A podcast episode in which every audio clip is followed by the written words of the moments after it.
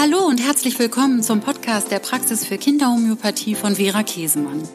Hier erfährst du alles rund um die Kindergesundheit und über die ganzheitliche Behandlung von Krankheiten. Ich freue mich, dass du dabei bist und wünsche dir viele hilfreiche Erkenntnisse. Okay. Sulfur? Ja. Ich mache die Tür auf, hole die Patienten aus dem Wartebereich und Sulfur hat schon das Wartezimmer voll gekrümelt. Die Spielsachen, die da sind, sind vielleicht schon alle auf dem Boden verteilt. Oder Sulfur war schon in einem anderen Behandlungsraum, hat mal geguckt, was da so los ist. Und ich mache die Tür auf, Sulfur guckt einmal vorbei. Ach, da hinten sind Spielsachen und pest sofort los. Erste Kontaktaufnahme. Das kann Sulfur sein. Unbedingt herrlich. Die haben die Schuhe schon ausgezogen, die bleiben auch im Wartebereich liegen. Braucht man nicht, ne? überflüssig.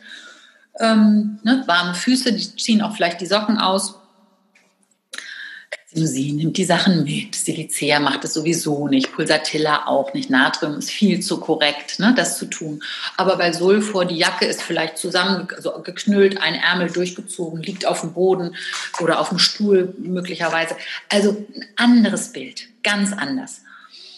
Ähm, wenn andere Kinder dabei sind, ist sofort Remi Demi. Ne? Es kann sein, dass die auch streiten und oh, tolle Sachen und Sulfur guckt rum und reißt einfach alles auseinander. Ähm, alle Spielsachen sind interessant. Ähm, also danach und nach Tuberkulinum ist die Praxis ein Chaos. Ne? Bombenangriff, sage ich immer. Sulfur-Kinder. Die haben irgendwie mit allem gespielt, was zur Verfügung steht. Die sind so, naja, wie Sulfo halt ist. Ne? Da kann die Mutter sagen, was sie will. Das ist denen egal, die sind nicht peinlich berührt oder ähm, denen ist das nicht unangenehm oder so.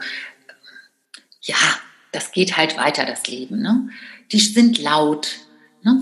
und ähm, Sulfur-Kinder sind auch die, die gehen dann und malen was, zack, zack, irgendwas schnell, kommen dann, legen mir das vor und sagen, guck mal, ne, habe ich gemalt. Ist das nicht toll? Ähm, äh, also ja, die sind so, haben auch so eine Offenheit, die wollen beachtet werden. Vom Aussehen her haben wir schon drüber gesprochen. Ne? Das sind so oft die mit den zerzausten Haaren, wo die so struppig sind oder strohig sind. Also dieser Pippi Langstrumpf-Typ, ja, da sind ähm, die Kleidung ist schmutzig, die haben dreckige Fingernägel, die haben noch irgendwas am Mund vom Essen. Ist denen, ist denen wurscht, aber es hat so was Sympathisches. Das sind auch total tolle, super süße Kinder. Ähm, die möchte man nicht so auf den Arm nehmen und knuddeln. Also die findet man klasse weil sie einfach so unkompliziert scheinen und so eine Lebensfreude haben. Aber es sind nicht diese phosphorischen Kinder, die man jetzt so schmusen möchte oder berühren möchte, weil Sulfur oftmals auch ne, die Bohren in der Nase, auch in der Praxis, die sitzen mir gegenüber und essen ihre Popel oder die krabbeln mal am Po, auch in der Praxis interessiert die alles nicht. Ne? Und dann ziehen sie den Finger raus und dann riechen sie ganz genüsslich dran. Also erstaunliche Sachen, wirklich. Aber das würde Natrium nie machen. Carcinosin, diese ganzen anderen Mittel. Also wenn ihr sowas habt, ähm, dann müsst ihr über Phosphor, äh, über Sulfur nachdenken. Ne? Die nehmen auch ein Kaugummi raus und kleben das auf den, auf den Tisch oder also das ist schon ja beachtlich. Ähm, reden und plappern, hinterfragen auch alles, quatschen auch dazwischen. Ne?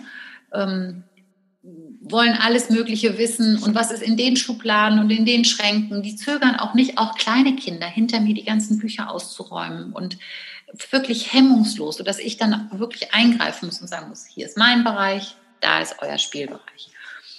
Ähm, kann auch sein, dass die mh, hm, den Raum verlassen und die Praxis erkunden. Würde Pulsatilla im Leben nicht machen. Ne? Die Sulfo-Kinder, die gehen vielleicht raus und ähm, gehen auch alleine zur Toilette und dann denkt man so, ach, das sind die Kinder, wo die Mutter hinterher ruft, aber vergiss nicht abzuziehen und die Hände zu waschen. Illusorisch. Ne? Dann geht man später gucken, Toilettendeckel nicht runter, nicht abgezogen.